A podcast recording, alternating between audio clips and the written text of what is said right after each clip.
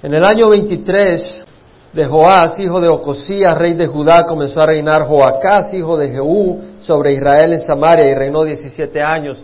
Este es el tiempo en el que el imperio está dividido. Y tenemos el imperio de Israel al norte y el imperio de Judá al sur.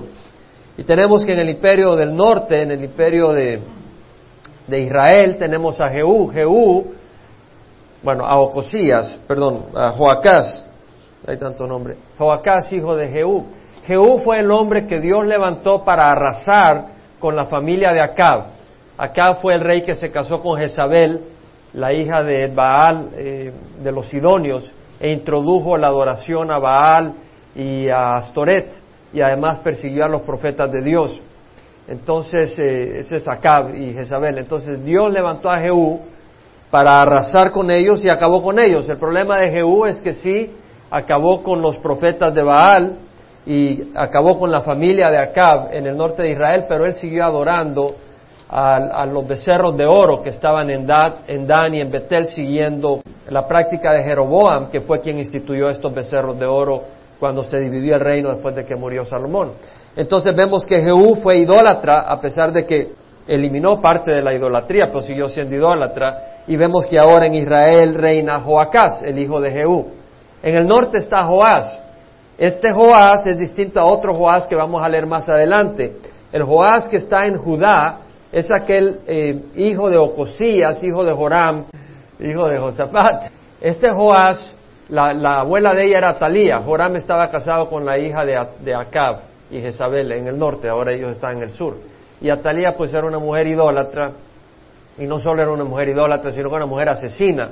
Cuando murió Ocosías, su hijo, ella quiso deshacerse de toda la descendencia real para ella tomar el reino y lo tomó. Pero Josabed, la hermana de Joás, eh, que era el único nieto que le quedaba, eh, hijo de Ocosías, rescató a, a, Joás, a este pequeño. Y el papá, o sea, el esposo de Josabed, que era Joyada, que era sumo sacerdote, lo guardó por siete años y en el séptimo año en su cumpleaños lo declararon rey de Israel y reinó 40 años. Pero mientras Joyada era sumo sacerdote, Joás fue un buen rey, temeroso de Dios, pero cuando murió Joyada, el sumo sacerdote, los príncipes que se inclinaron ante Joás lo, lo persuadieron a que introdujera idolatría y eh, él desvió al reino hacia la idolatría. Y cuando Zacarías, el hijo de Joyada, el sumo sacerdote, lo reprendió, él mandó a matar a Zacarías. Así le pagó a aquel que le hizo bien, porque Joyada, el sumo sacerdote, había protegido la vida de Joás, y ahora vemos de que Joás mata al hijo de Joyada, al que le había protegido la vida, simplemente porque Zacarías, el hijo de Joyada, le marca él que le está haciendo mal. Le pagó mal a, quien le hizo bien. Entonces vemos un poco la historia. Estas son nombres, son historias, son vidas. Entonces tenemos que en el norte está, ¿quién es el rey en el norte después de todo esto? Joacás. ¿Y quién es Israel en el imperio de Judá? Joás. Jehú era el papá de Joacás. Entonces hemos hablado nombres, situaciones y todo, ¿verdad? Se hicieron chivola. Vamos a simplificarlo. Muy sencillo. Hay un rey en el norte es Joacás, hijo de Jehú. Y hay un rey en el sur, es Joás, hijo de Ocosías. Amén. Punto, sencillo. Hermano, ¿y por qué no veo toda esta historia? Porque hay algunos que siguen la historia, ¿no? Porque yo vi varios diciendo, sí, sí, sí, cómo no. Entonces, están siguiendo la historia, gloria a Dios. Y es bueno saber quiénes son quiénes, para entender el ambiente donde se está reinando y las situaciones y las crisis. Seguimos adelante. Vemos de que este Joacás, hijo de Jehú, sobre Israel reina en Samaria y reinó 17 años. E hizo lo malo ante los ojos de Jehová y siguió tras los pecados con que Jeroboam, hijo de Nabat, hizo pecar a Israel, no se apartó de ellos. Vemos que Joacás sigue el pecado de Jeroboam, es decir, adora a los ídolos de oro, a los becerros de oro que están en la tribu de Dan y en la tribu de, eh, en Betel, perdón, no en la tribu de Betel, sino en Betel y en la tribu de Dan al norte.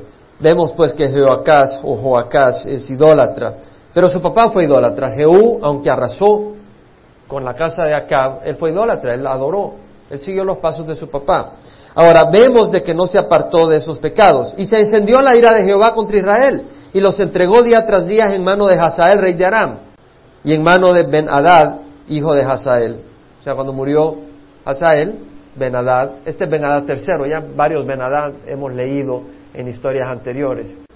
Entonces Joacás imploró el favor de Jehová. Este hombre idólatra, cuando se ve ahogado, cuando se ve presionado, clama a Dios y el Señor lo oyó, porque él vio la opresión de Israel, de cómo el rey de Aram lo oprimía.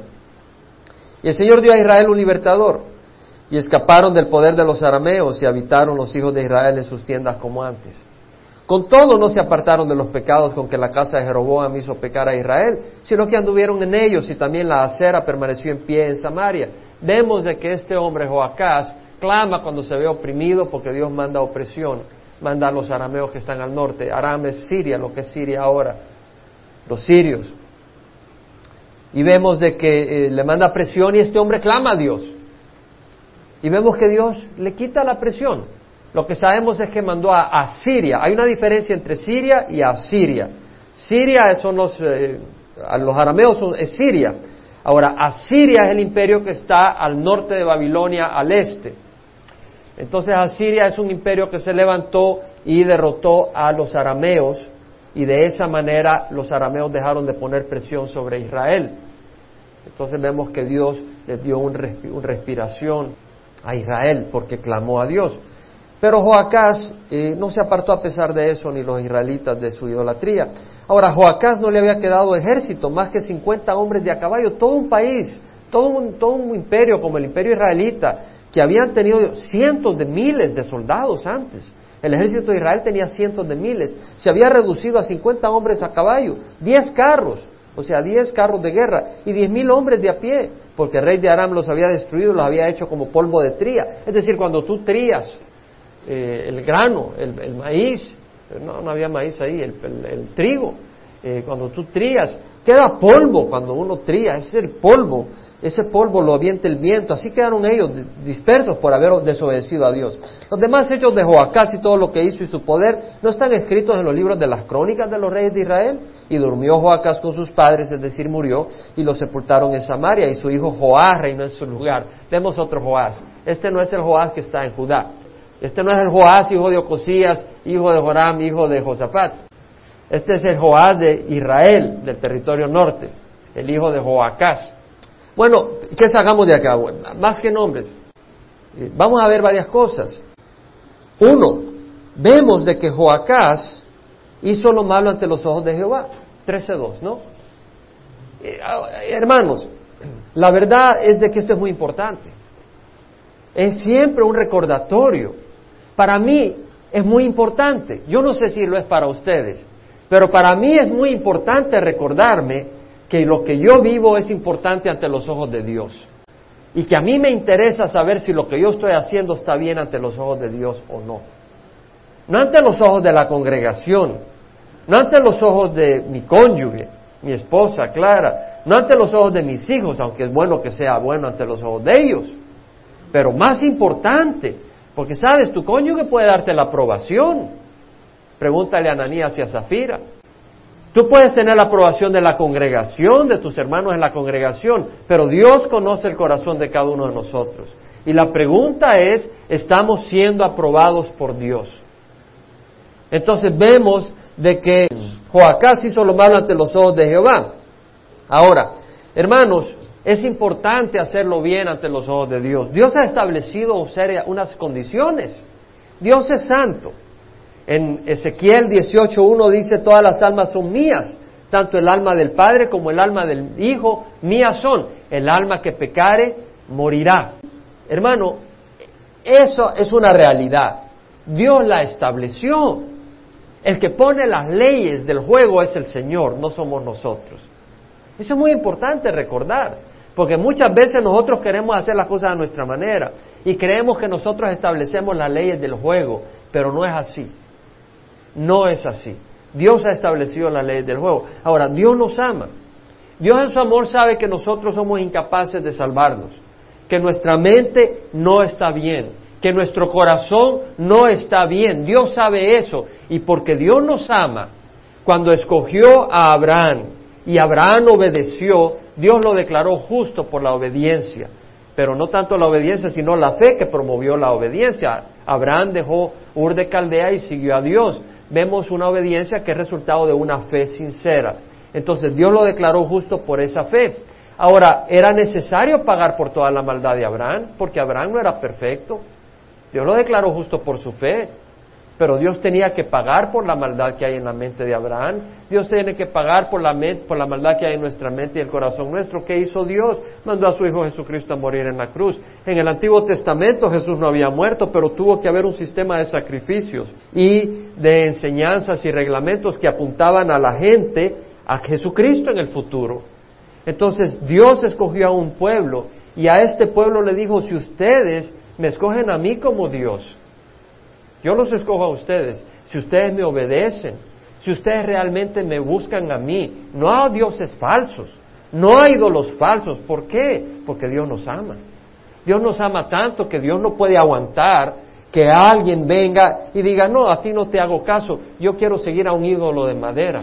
Dios dice, estás loco si yo te creé por mí, yo te hice a ti porque te amo y, solo tú vas a estar completo únicamente si me amas. Si no me amas vas a estar confundido, vas a estar como el que tiene sed en el mar y se toma agua salada y no está satisfecho. Entonces Dios está mostrando ese amor hacia nosotros que es muy grande y porque nos ama tanto, Dios no tolera la infidelidad. Dios no tolera el que nosotros le demos la espalda tras otros dioses. Eh, Dios no tolera, por ejemplo, el adulterio. ¿Por qué? Porque Dios te ama. Y cuando tú adulteras, cuando tú cometes fornicación, te estás destruyendo a ti mismo. No sabes realmente lo que es el amor cuando haces eso. O puedes que tengas un impulso natural, pero está desviado, porque si tú tuvieras, si tú hubieras eh, hubiera sido perfecto como fue Adán y Eva en el paraíso, tú no tuvieras esos impulsos.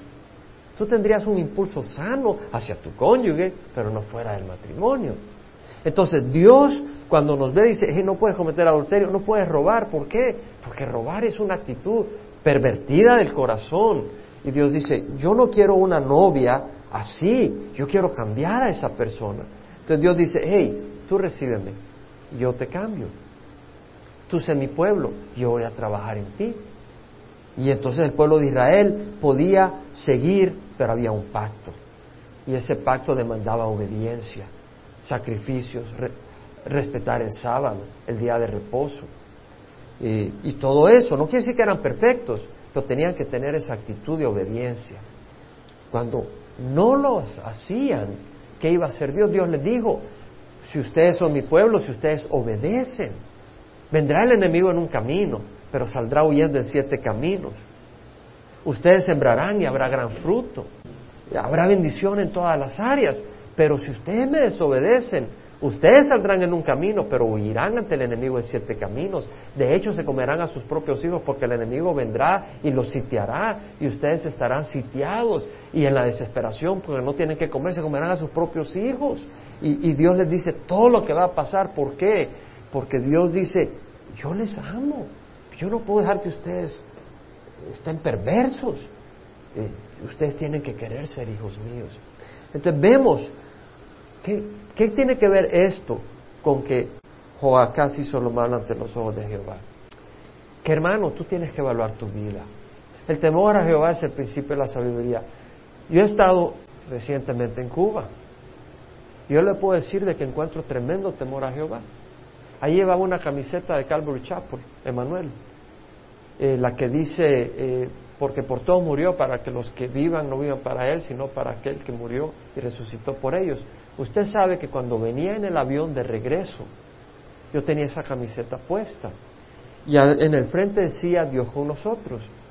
Y cuando fui a pagar el impuesto de aeropuerto para salir ya de regreso, lo que me llama la atención es que la empleada me dice, ¿se puede dar vuelta? Y me di vuelta y empezaron a leer lo que tenía escrito. Ellos querían leer lo que tenía escrito. Ahora, le puedo decir que cuando regresé, yo andaba esa camiseta y le puedo decir que, que no, no necesariamente la gente tiene ese mismo temor a las cosas de Dios. Entonces, hermanos, tenemos que tener un temor a Dios que es santo. El temor a Jehová es el principio de la sabiduría. Los necios desprecian la sabiduría y la instrucción. Los necios. En Gálatas dice el Señor, no os dejéis engañar, de Dios nadie se burla. Todo lo que el hombre cierga, siembra, eso también segará. El que siembra para su carne segará corrupción. El que siembra para el espíritu segará vida eterna. Es en Gálatas 6 del versículo 7 al 10. Por lo tanto, dice el Señor, no nos cansemos de hacer el bien, pues a su debido tiempo, si perseveramos, eh, cosecharemos. Luego dice, entonces hermanos, hagamos bien a todos según tengamos oportunidad y sobre todo a los de la familia de la fe. ¿Qué quiere decir esto, hermanos? Yo, estaba meditando en esto y digo, hermano, Señor, yo no quiero llevar un mensaje constante de, hermanos, arrepiéntase, arrepiéntase, pero yo creo que es sano saber que hay que tener un temor santo de Dios. Y es sano recordarse que nuestro Dios es un Dios que merece nuestro respeto. Es sano, hermanos. Y debemos de tener un temor sano hacia Dios. Y cuando no lo tenemos, Dios tiene un sistema donde si tú lo que siembras es maldad, vas a cosechar. Y si tú lo que siembras es algo bueno, vas a cosechar. Entonces siembra buenas cosas. En Filipenses 2.12 dice Pablo, ocupaos de vuestra salvación con temor y temblor. ¿Qué quiere decir? Que no solo es declarar a Jesús como Señor y Salvador un momento y ya estuvo, sino que tenemos una vida acá en este tiempo donde hemos de caminar con temor, con temor a Dios y con temblor. ¿Qué quiere decir? ¿Cómo estás usando tu tiempo? ¿Cómo estás usando tu vida? ¿Cómo lo estás usando? Es decir, ¿la estás desperdiciando? Dios no te dio la vida para que la desperdicies. Independiente de la edad, ¿cómo estás usando tu vida? A mí lo que me impresiona siempre que voy a Cuba son los jovencitos. Yo veo niños de 8 años, 9 años en los seminarios de creación evolución con sus papás y ahí están prendidos con los ojos. Así como lo oyes, Gaby. Tienen un hambre por la verdad. Es increíble. Bueno, me encontré gente que ha ido a los seminarios tres veces. Y yo decía, ¿y por qué van tres veces al seminario? O sea, se van a ciudades, no viven ahí. Toman bus. Créame que no es fácil transporte. El transporte allá no es fácil. Le estoy hablando que se tiran un día para llegar a los seminarios. Y hay gente que ha ido, un pastor, que estábamos allá en cierta ciudad me dijo que era la tercera vez que iba al seminario. Le digo, ¿y por qué vas tres veces? Le digo, porque siempre aprendo algo nuevo, me dice. Hay un hambre, hay un hambre. Y entonces, hermanos, yo espero que esta congregación esté fortalecida no por actividades. Hablábamos con mi hermano, ¿sabe, verdad? El viernes, que iba a haber tal actividad. Gloria al Señor. Va a haber actividad tal vez para jóvenes. Pero espero yo que lo que fortalezca a nuestros jóvenes no sean actividades, sino un arrepentimiento en el corazón y un amor a Dios. Y ahí, esa es una gran diferencia. Yo puedo tener actividades donde van los jóvenes aquí y allá y se sienten cómodos porque están los jóvenes todos juntos, pero ¿amas a Dios realmente o está siendo entretenido? Hay una diferencia. Nuestro Dios es el mismo ayer, hoy y siempre. Nuestro Dios es más poderoso. O sea, la cultura no ha disminuido el poder ni la luz con que brilla nuestro Dios para que busquemos otras cosas. Y si no podemos ser sensibles a Dios, es que nuestro corazón se ha endurecido. Y Jesucristo lo advirtió. Jesús dijo, hallará fe el Hijo del Hombre cuando regrese a la tierra. Y estamos en los últimos días. Usted sabe que el boletín que usted tiene ahorita, yo escribí ese versículo bíblico antes de salir. Y me llama la atención porque habla de Jerusalén de Israel siendo atacado por las naciones vecinas. Hermano, el enemigo está atacando, pero es el plan de Dios. Es el tiempo de Dios. ¿Estás listo? ¿Estás lista? Bueno, vemos de que imploró a Jehová. Joacás implora a Jehová y el Señor lo escucha. Yo no lo hubiera escuchado. Un hombre malvado.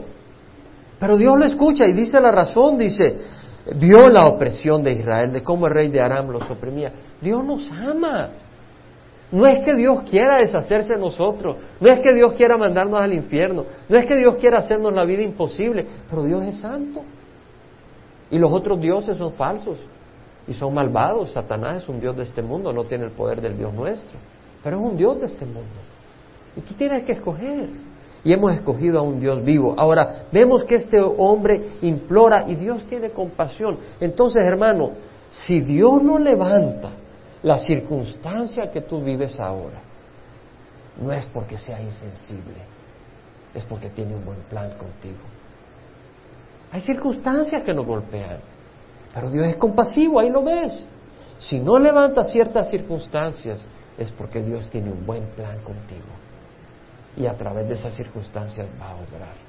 El versículo 6 nos dice que a pesar de la misericordia de Dios, no se apartaron de los pecados con que la casa de Jeroboam hizo pecar a Israel. Hermanos, hay muchas personas que cuando vienen las crisis, Señor mío, sálvame. Y, Dios les da respiración. Señor, ya no voy a hacer esto. Señor, esta es la última vez que lo hago. Y el Señor te salva. Pero vuelves a tus andadas. Vuelves a tus caminos. Tal vez eh, tienes un negocio y el negocio te absorbe y te empiezas a asfixiar. Señor, sálvame. Y el Señor te salva. Y después de dos, tres semanas, vuelves a meterte en tu negocio. Y ya no hay tiempo para el Señor. O tal vez dice, ya no voy a ver esta pornografía. Tal vez se te pegó una enfermedad venérea o algo. Dice, Señor, sáname, sáname, Señor. Y el Señor te sana. Y vuelves a las mismas andadas. O tal vez estás haciendo algo malo y por ahí pasa la policía. Señor, sálvame, sálvame, Señor. Y la policía no te vio. Gracias, Dios mío. Pero a las tres semanas estás haciendo las mismas cosas. ¿Verdad? Entonces, no hay arrepentimiento. Quiero hablar sobre esto. Cuando Juan Bautista fue predicando al desierto de Judea, él decía, arrepentidos, el reino de los cielos se ha acercado. Hay muchos que quieren ir al reino de los cielos sin arrepentirse. Pero Juan Bautista dijo, arrepentidos, el reino de los cielos se ha acercado. Tienes que cambiar. Tiene que cambiar tu vida. Es interesante que ese, el bautizo, el requisito para el bautizo era el arrepentimiento. Llegaron los fariseos los saduceos y Juan Bautista le dijo a camadas de víboras, ¿quién les enseñó a huir de la ira venidera? Dad frutos dignos del arrepentimiento. Por eso el bautizo tiene que haber arrepentimiento. Por eso los bebés no se bautizan. Tiene que haber un arrepentimiento en tu corazón que quieres servir a Dios. Quieres caminar en el camino de Dios. Pero vemos que el mismo Señor Jesucristo, cuando Juan Bautista fue encarcelado, Jesús vino a Galilea predicando el Evangelio y diciendo, arrepentíos, el tiempo se ha cumplido, el reino de los cielos se ha acercado. Arrepentíos y creed el Evangelio. Entonces, ¿qué dijo el Señor Jesucristo? Lo mismo que Juan Bautista. Arrepentíos y creed. Entonces tiene que haber un arrepentimiento, tiene que haber una transformación. Santiago dice, no seas hacedor, no seáis oidoras, oidores únicamente de la palabra. Puedes ir a Santiago no, seas únicamente oidores de la palabra, sino también hacedores. Sean hacedores de la palabra y no solamente oidores que se engañan a sí mismos. 1.22. No quiere decir de que tú eres salvo por las obras, pero el Señor nos dice, tenemos que dejar que la palabra nos transforme, hermanos. Y para eso tenemos que participar en el estudio de la palabra, en la alabanza. Yo espero que tú participes en la alabanza, no solo en lo que te interesa intelectualmente, sino en alabar a Dios, en glorificar al Señor. Sea hacedores de la palabra y no solamente oidores que se engañan a sí mismos, porque si alguno es oidor de la palabra y no hacedor es semejante a un hombre que mira su rostro natural en un espejo, pues después de mirarse a sí mismo e irse inmediatamente se olvida de qué clase de persona es. Es decir, si tú eres oidor, no, si tú vienes el domingo, y a veces ni vienes el domingo, y, oyes la palabra y luego te vas, es como aquel que se vio en un espejo en un minuto y después se va. ¿Y qué quiere decir que viste, qué, viste en un minuto en, un espejo? Viste lo que tú deberías de ser al oír la palabra. Pero te fuiste y ya te olvidaste cómo deberías de ser. Porque cuando estás en la iglesia, oyes cómo deberías de ser. Pero cuando ya te vas, ya te olvidaste. Tú solo te viste en un minuto y ya estuvo. Por eso dice, Después de mirarse e irse inmediatamente se olvida de qué clase de persona es, pero el que mira atentamente a la ley perfecta, la ley de la libertad y permanece en ella, no habiendo vueltose un oidor olvidadizo, sino un hacedor eficaz, este será bienaventurado en lo que hace. Entonces tenemos que ser obedientes. Ahora, realmente no sabía si leer este, este versículo, pero creo que es importante leerlo. Hermano, yo estoy convencido de que Dios a la, persona arrepentida la perdona. Pero yo no creo que toda la persona que clama y dice, Dios mío, ayúdame, está arrepentido. Tú puedes decir, Dios mío, ayúdame, porque es un fuego. Este, te va a agarrar la policía o te agarró una enfermedad. Dios mío, perdóname, ayúdame. Pero hay arrepentimiento en tu corazón o lo que quieres es simplemente liberación de la opresión. Entonces, Joacás estaba buscando liberación de la opresión y clamó a Dios. Dios mío, ayúdame, pero no había arrepentimiento. Entonces el Señor nos advierte en nuestra condición. En Proverbios 1.25 dice, habéis desatendido todo consejo mío y no habéis deseado mi reprensión. También yo me reiré de vuestra calamidad. Me burlaré cuando sobrevenga lo que teméis. Cuando venga como tormenta lo que teméis y vuestra calamidad sobrevenga como torbellino, cuando venga sobre vosotros tribulación y angustia, entonces me invocarán, pero no responderé. Me buscarán con diligencia, pero no me hallarán. Proverbios 1, 25 al 28. ¿Qué es lo que dice el Señor? No juegues conmigo, dice el Señor. No puedes jugar conmigo, yo soy Dios. Si tú crees que puedes invocar mi nombre solo para salir de un problema y realmente no hay arrepentimiento, cuando realmente me invoques llegará un día así te estoy mostrando misericordia, porque soy un Dios de mucha misericordia. Yo le voy a decir que cuando yo fui a California, cuando yo fui a Estados Unidos, que dejé el país, la guerra, una de las cosas que más me, me tocó fue la misericordia de Dios. Porque yo vi que Dios me respondía. Entonces yo me daba cuenta que mi religión no bastaba. Yo quería conocer a ese Dios. Y eso es lo que hace Dios. Dios tiene misericordia porque Dios quiere que lo conozcas. Pero no creas de que Él está ciego. Y si tú crees que vas a sacarle la ventaja a Dios, te equivocas, porque llegará un día donde Dios no te escuchará. Y además tú puedes invocar a Dios, pero no tener un corazón arrepentido.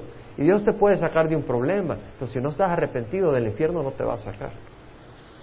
Vemos el versículo 10. En el año 37 de Joás, rey de, Judá, rey de Judá, Jehoás, hijo de Joacás, comienza a reinar sobre Israel en Samaria y reinó 16 años. Ahora, aquí le menciona en la traducción Jehoás, para no confundirlo con Joás, que reina en el norte.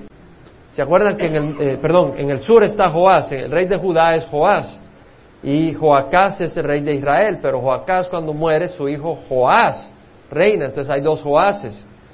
Entonces, eh, en algunas ocasiones al Joás de Israel se le llama Jehoás. Y en este texto se le menciona, se le llama de las dos maneras, como Joás y como Jehoás.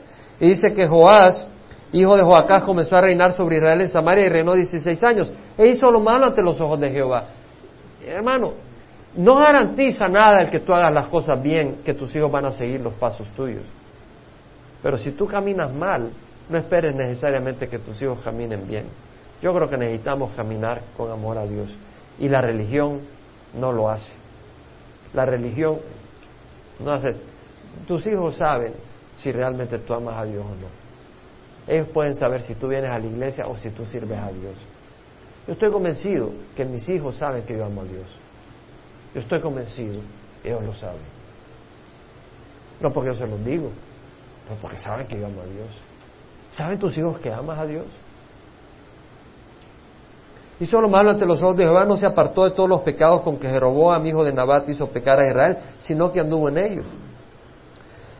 Los demás hechos de Joás, que es Jehoás, y todo lo que hizo y el poder que peleó contra Amasías, rey de Judá, no están escritos en el libro de las crónicas de los reyes de Israel. Y durmió Joás con sus padres, y Jeroboam se sentó en su trono, y Joás fue sepultado en Samaria con los reyes de Israel. Ahora, tenemos la historia pues de Joás, que reinó 16 años y fue un fracaso. Y ahora vamos al versículo 14, donde tenemos una historia donde antes de que Joás muriera, tiene un encuentro con Elías. ¿Se acuerdan de con Eliseo? ¿Se acuerdan de Eliseo? Eliseo fue profeta de Israel y, sirvió más de, con más de 60 años. Porque se acuerda que él fue el que mandó a ungir a Jehú. Y Jehú reinó 28 años. Y después de Jehú reinó quién? Joacás. Y Joacás reinó 17, ya ahí 45 años. Y de ahí reinó Joás, y además Eliseo ya tenía varios años de estar ministrando. Entonces, cuando Joás llega a donde Eliseo, Eliseo tenía más de 45 años de estar ministrando.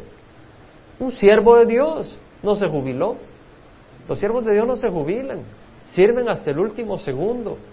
A veces tal vez los pies no te dan, pero el corazón para adorar a Dios te da. La oración, un consejo para alguien, te da. La fidelidad, un testimonio para Dios. Dice que cuando Eliseo se enfermó de la enfermedad de la cual había de morir, Jehová, rey de Israel, descendió a él y lloró sobre su rostro. Y dijo, Padre mío, Padre mío, los carros de Israel y sus hombres de a caballo. Es decir, él lloró, él era un hombre idólatra, Joás. Pero ¿por qué lloró cuando Eliseo estaba enfermo de muerte? Porque él decía, tú eres como un ejército para Israel. Tu rectitud, tu justicia, Dios está, Dios, Dios, Dios nos escucha a través tuya. Tú eres mi contacto con Dios. Nuestro poder, nuestro arsenal contra el enemigo es Eliseo, decía él. Y Eliseo le dijo, toma un arco y flechas. Y él tomó una... Ahora un momento, muchos así, muchos así están confiando. Porque sabes que cuando alguien ama a Dios y sirve a Dios, hay una protección de Dios. Entonces tal vez tú, tú, tú estás recibiendo la bendición de que tu cónyuge se conozca al Señor. Tú tal vez estás bajo la sombría de protección porque tus padres conocen al Señor y estás recibiendo esa bendición. Pero ¿qué cuando te mueras? Eso no te va a salvar a ti. ¿Y qué de tus frutos? Las obras de tus padres no son frutos que se acreditan a ti, se acreditan a tus padres o a tu, a tu esposo o a tu esposa. Pero vemos que Eliseo, cuando llega a donde Eliseo, Eliseo le dijo, toma un arco y flechas, y él tomó un arco y flechas. Entonces le dijo al rey de Israel, pon tu mano en el arco. Y él puso su mano sobre el arco, Joás puso su mano sobre el arco, y Eliseo colocó sus manos sobre las manos del rey.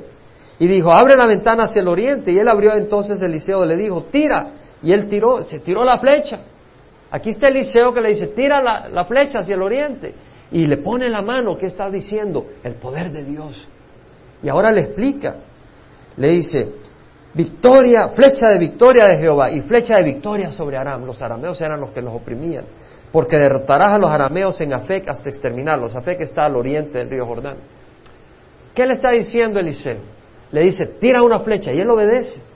Y Eliseo le pone la mano, en otras palabras, la unción de Dios. Y tira la flecha y le dice, victoria, vas a vencer a, los arameos en Afec. Gloria a Dios. Entonces añadió, toma las flechas y él las tomó. Y dijo al rey de Israel, golpea la tierra. Creo que acá lo que le está diciendo es, dispara otras flechas. Ese es el, significado. Y él la golpeó tres veces, disparó tres flechas y se detuvo. ¿Por qué paró? Si el disparar la flecha era un símbolo de qué? De victoria sobre el enemigo.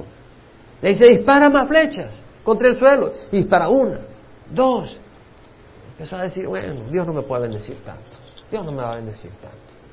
Y el hombre de Dios se enojó con él y dijo, deberías haber golpeado cinco o seis veces. Entonces habrías herido a Aram hasta exterminarlo pero ahora herirás a Aram solo tres veces. ¿Qué es lo que vemos acá? Vemos acá de que Jehoás no es un hombre con discernimiento espiritual. ¿Cierto? Si tuviera discernimiento espiritual se avienta todas las flechas. Esto me hace a mí pensar que debo de tener discernimiento espiritual. Si tú tienes discernimiento espiritual, vas a oír la voz de Dios, vas a caminar en el camino de Dios y vas a ser bendecido por Dios. Si tú no tienes discernimiento espiritual, Dios va por acá y tú vas a ir por allá. Vas a andar como un borrego que hay que andar jalando. No hay fruto, no hay bendición. Pero si tenemos discernimiento espiritual, podemos estar donde está la jugada. Podemos estar donde Dios se mueve. Podemos oír las bendiciones de Dios y podemos recibir bendiciones de Dios. Si tenemos discernimiento espiritual, ¿dónde está nuestra mente? en las cosas de Dios o en las cosas del mundo. Te aseguro de que el discernimiento espiritual crece cuando buscamos de Dios y cuando buscamos obedecer la voz de Dios. No lo merecemos. El discernimiento espiritual no es natural y no se merece. Y no consiste en nuestra perfección, consiste en la misericordia de Dios que nos da oídos para oírle. Pero si tú buscas las cosas de este mundo, no vas a tener discernimiento espiritual. Y ese fue el caso de Joacás. Bueno, hay un versículo que quiero compartir rápidamente y es Jeremías 29, 11, 13. Yo sé los planes que tengo para ti, declara Jehová. Planes de bendición y no de calamidad, para daros un futuro y una esperanza. Me invocaréis y vendréis a rogarme y yo os escucharé. Me buscaréis y me encontraréis cuando me busquéis de todo corazón. Hermano, busquemos al Señor de todo corazón. Busquemos a Dios de todo corazón. Tú puedes estar muchos años sirviendo a Dios. Yo recibí al Señor en el 84. Pero te digo que ese mensaje es para mí. A veces, le digo, uno se puede poner muy ocupado muy ocupado. Pero sabes que el estar ocupado no es donde está el gozo. El estar ocupado en las cosas de Dios no es donde está el gozo. El gozo está en el Señor. Yo creo que hay que ocuparse en las cosas de Dios. Pero tú sabes que puedes estar ocupado en las cosas de Dios y no estar gozándote en el Señor. No puedes estar ocupado en las cosas de Dios y no estar disfrutando a Dios. Y, si ese es tu caso, busca a Dios. Busca a Dios de corazón. Qué bueno que Dios lo que quiere es nuestra comunión. No somos maquinitas que Él quiere usarnos. Ahora vemos que Hazael, rey de Aram, había oprimido a Israel todos los días de Joacás, pero Jehová tuvo piedad de ellos y les tuvo compasión y se volvió a ellos a causa de su pacto con Abraham, Isaac y Jacob, y no quiso destruirlos ni echarlos de su presencia hasta hoy. Vemos lo misericordioso que es Dios. Es un rey idólatra. Joacás fue un rey idólatra y su hijo Joás es otro rey idólatra. Y vemos que él tiene compasión hasta donde ya más no puede.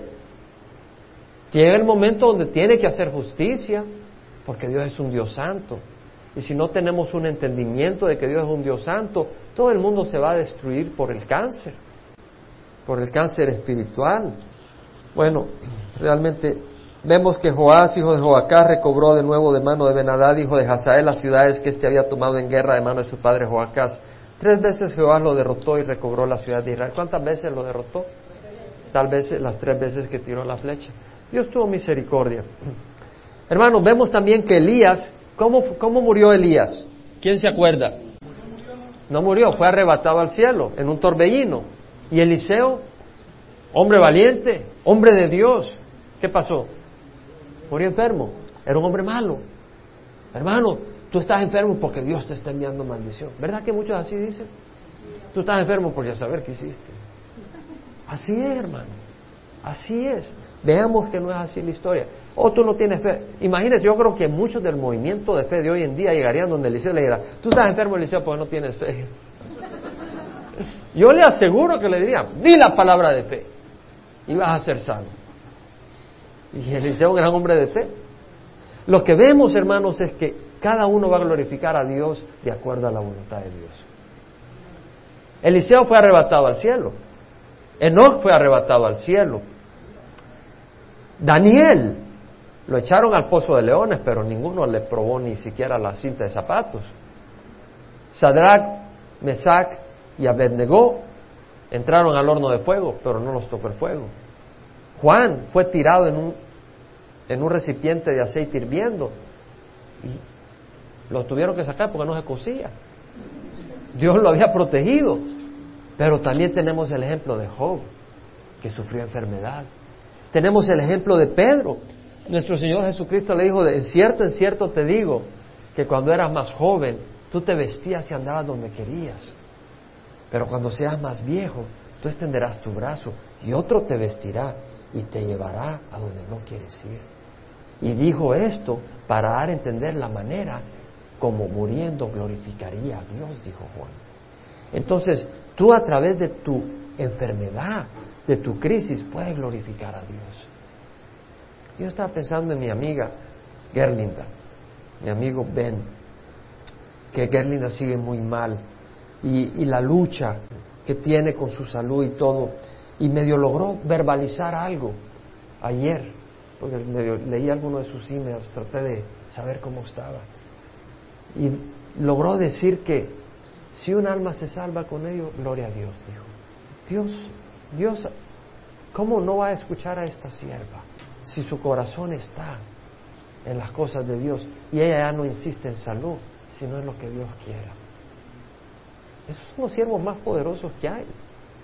Aquellos que no reniegan a Dios, sino que aceptan la voluntad de Dios. Debemos aceptar nuestro lote y circunstancias. Pablo dijo, he aprendido a contentarme cualquiera que sea mi situación. He aprendido a vivir en pobreza y a vivir en prosperidad. En todo y todo he aprendido el secreto tanto de tener hambre como de tener abundancia, de estar satisfecho como de tener escasez como de sufrir, de sufrir escasez como de tener abundancia. Todo lo puedo en Cristo que me fortalece. Ahora yo creo que lo que dice Pablo no se aplica solo económicamente, sino que se aplica en muchas otras áreas de nuestra vida. No quiere decir que sea fácil. No quiere decir que no debemos de ser recordados constantemente el propósito de Dios. Pero Dios está trabajando en nuestras vidas. Dios está trabajando en sus vidas. En, el, en donde Dios lo tiene, Dios trabaja en nuestras vidas. Yo lo sé. Eliseo muere, pero veamos a ver algo que se me pasó. Versículo 20 al 21. Murió Eliseo y lo sepultaron y la banda de los moabitas solían invadir la tierra en la primavera de cada año. Y cuando estaban sepultando a un hombre aquí vieron una banda de merodeadores y arrojaron al hombre en la tumba de Eliseo. Y cuando el hombre cayó y tocó los huesos de Eliseo, revivió y se puso en pie. Eliseo estaba muerto, hermano, pero todavía haciendo milagros el hombre. ¿Qué quiere decir? Que estaba vivo. Porque Dios es Dios de los vivos, no de los muertos. Imagínese cómo honró Dios la memoria de Eliseo, que estando muerto usó sus huesos para sanar a alguien que estaba muerto realmente y le dio vida. Entonces vemos, hermanos, de que hay algunos que desde las tumbas hablan. Y yo pienso que desde la tumba habla Pedro, el testimonio que dio. Pienso que de la tumba habla Pablo, el testimonio que dio. Pienso que de la tumba habla Spurgeon, D.L. Moody, George Mueller, Corrie ten Boom, Hudson Taylor, siervos de Dios que desde la tumba han dado un testimonio que nosotros leemos y sirve. Entonces, ¿cuál es mi invitación? Que algún día nosotros desde la tumba hablemos. Es decir, que veamos una vida tal que cuando nosotros, Dios nos llame, el testimonio que dejemos todavía ministre a otros. Que nuestros hijos guarden ese testimonio y otros puedan llevar ese testimonio. Y sea un testimonio real, de manera que traiga vida a otros. El Señor dice, porque tenemos una gran nube de testigos, despojémonos de todo peso y del pecado que tan fácilmente nos envuelve y corramos con paciencia la carrera que tenemos por delante, puesto los ojos en Jesús, el autor y consumador de nuestra fe. Pongamos los ojos en el Señor y continuemos la carrera. Vemos que por el pacto de Dios con, con, Abraham, Isaac y Jacob, el Señor tuvo misericordia con Israel. Una vez más, y este mensaje lo, he mencionado antes, nosotros tenemos un pacto con Dios a través de Jesucristo. Y si confesamos nuestros pecados, Él es fiel y justo para perdonar nuestros pecados y limpiarnos de toda maldad. Es la promesa de Dios. Y hay una, hay una zona, hay una serie de versículos que para mí son preciosos y son Romanos 8, bueno, todo lo que es Romanos 8, el 28 en adelante. Pero donde dice Pablo, si Dios está con nosotros, ¿quién contra nosotros? El que no eximió ni a su, y se lo voy a repetir, agarre su Biblia, Romanos 8. El que no eximió ni a su propio Hijo, y esto con esto cierro, sino que lo entregó por todos nosotros, ¿cómo no nos concederá junto con Él todas las cosas? ¿Quién acusará a los escogidos de Dios? Dios es el que justifica. Qué hermoso. ¿Quién es, el, ¿Quién es el que condena? Cristo Jesús, el que murió, más aún el que resucitó, el que está a la diestra de Dios Padre intercediendo por nosotros. ¿Quién nos separará del amor de Dios? ¿Quién nos separará del amor de Cristo? ¿Tribulación? ¿Angustia? ¿Persecución? ¿Hambre? ¿Desnudez? ¿Peligro? ¿La espada?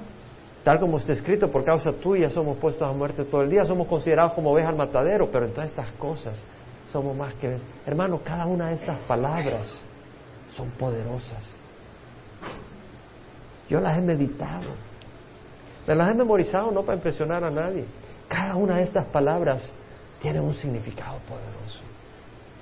Tribulación, ¿has estado en tribulación? Angustia, ¿has estado en angustia? ¿Has probado lo que es angustia? Es bueno saber que el amor de Dios está ahí. ¿Persecución ha sido perseguido? No he probado la desnudez ni el hambre. Un hermano en Cuba me dijo, ¿alguna vez has tenido hambre? Le dije, realmente no. Es horrible, me dijo. No por una comida, sino que por días. Usted sabe que el hambre era tal, sobre todo al, principio de los 90, que agarraban la tela de trapeador y le echaban algunos condimentos y se la comían. Esa era la comida que podían comer. Los padres alimentaban a sus hijos con agua y azúcar a los bebés, porque no había alimento, no había leche. Entonces es un pueblo que ama a Dios. Es un pueblo que ama a Dios. Ahí está la gente rica. Nosotros podemos ser ricos, pero no podemos amar a este mundo y ser ricos espiritualmente. Yo estoy convencido que muchos allá se harían pobres al venir acá. Pero como no tienen opción, Dios les permite concentrarse en Él. Y es una bendición. Pero muchos son fieles y serán fieles. Ahí conocí gente que puede dejar ese país, pero no lo deja. Y me encuentro con otros que se mueren por, por querer dejarlo. Y a uno de ellos, yo le dije, el buen pastor da la vida por sus ovejas. Yo se lo dije. Pero el que es asalariado, el que no es pastor, ve venir al lobo y huye y las abandona. Él huye porque lo hace por dinero. Y se lo dije a un hermano que quisiera dejar ese país. si tú eres un pastor, no lo dije ya claramente, pero ya más claro no podía decir, si realmente tú eres un pastor, tú no dejas a las ovejas por Estados Unidos. Y nosotros que estamos en Estados Unidos, muchos dejamos a Dios por Estados Unidos. Pero el amor de Dios, como dice el Señor, ¿quién nos separará del amor de Dios? En todas estas cosas somos más que vencedores por medio de aquel que nos amó. Estoy convencido que ni la muerte, ni la vida, ni ángeles, ni principados, ni lo presente, ni lo porvenir, ni potestades, ni lo alto, ni lo profundo, ni ninguna otra cosa creada nos podrá separar del amor de Dios que es en Cristo Jesús. Hermanos, Dios nos ama. Dios nos ama. La ira de Dios es contra aquello que nos separa de Él. La ira de Dios es contra aquello, hermano, si tu hijo tiene cáncer, ¿tú no tendrías ira contra ese cáncer? Si tu hijo empieza a... tú, dirías, está bien, el cancerito está bien. No, tú ahí lo cortas. Dios tiene que hacer lo que tiene que hacer. Dios nos ama. Vamos a parar. Padre, tú nos amas, Señor. Tú nos amas, Padre Santo. Yo puedo gritar hasta que me quede sin aire. Pero, Señor, escuchamos, oímos tu amor, que tú nos amas. Padre, tú nos amas. Yo te ruego que llenes nuestra congregación del entendimiento de tu amor. Que sepamos cuánto nos amas. Porque no hay mejor medicina para cambiar al hombre que saber que tú nos amas y entender que tú nos amas. Es un bálsamo para nuestras heridas. Es una fortaleza en las luchas cuando podemos entender que tú nos amas y que tú eres poderoso y que nada puede escapar tu mano poderosa. Que Satanás no nos puede tocar ni la piel ni el pelo, Señor. Y si tú lo permites es para traer gloria a tu nombre. Señor, tú nos amas, te damos gracias. Y ahora ruego, Señor, que nosotros recibamos ese amor y nos dejemos transformar por tu Espíritu para poder también, Señor, traerte gloria a ti en nombre de Cristo Jesús. Amén.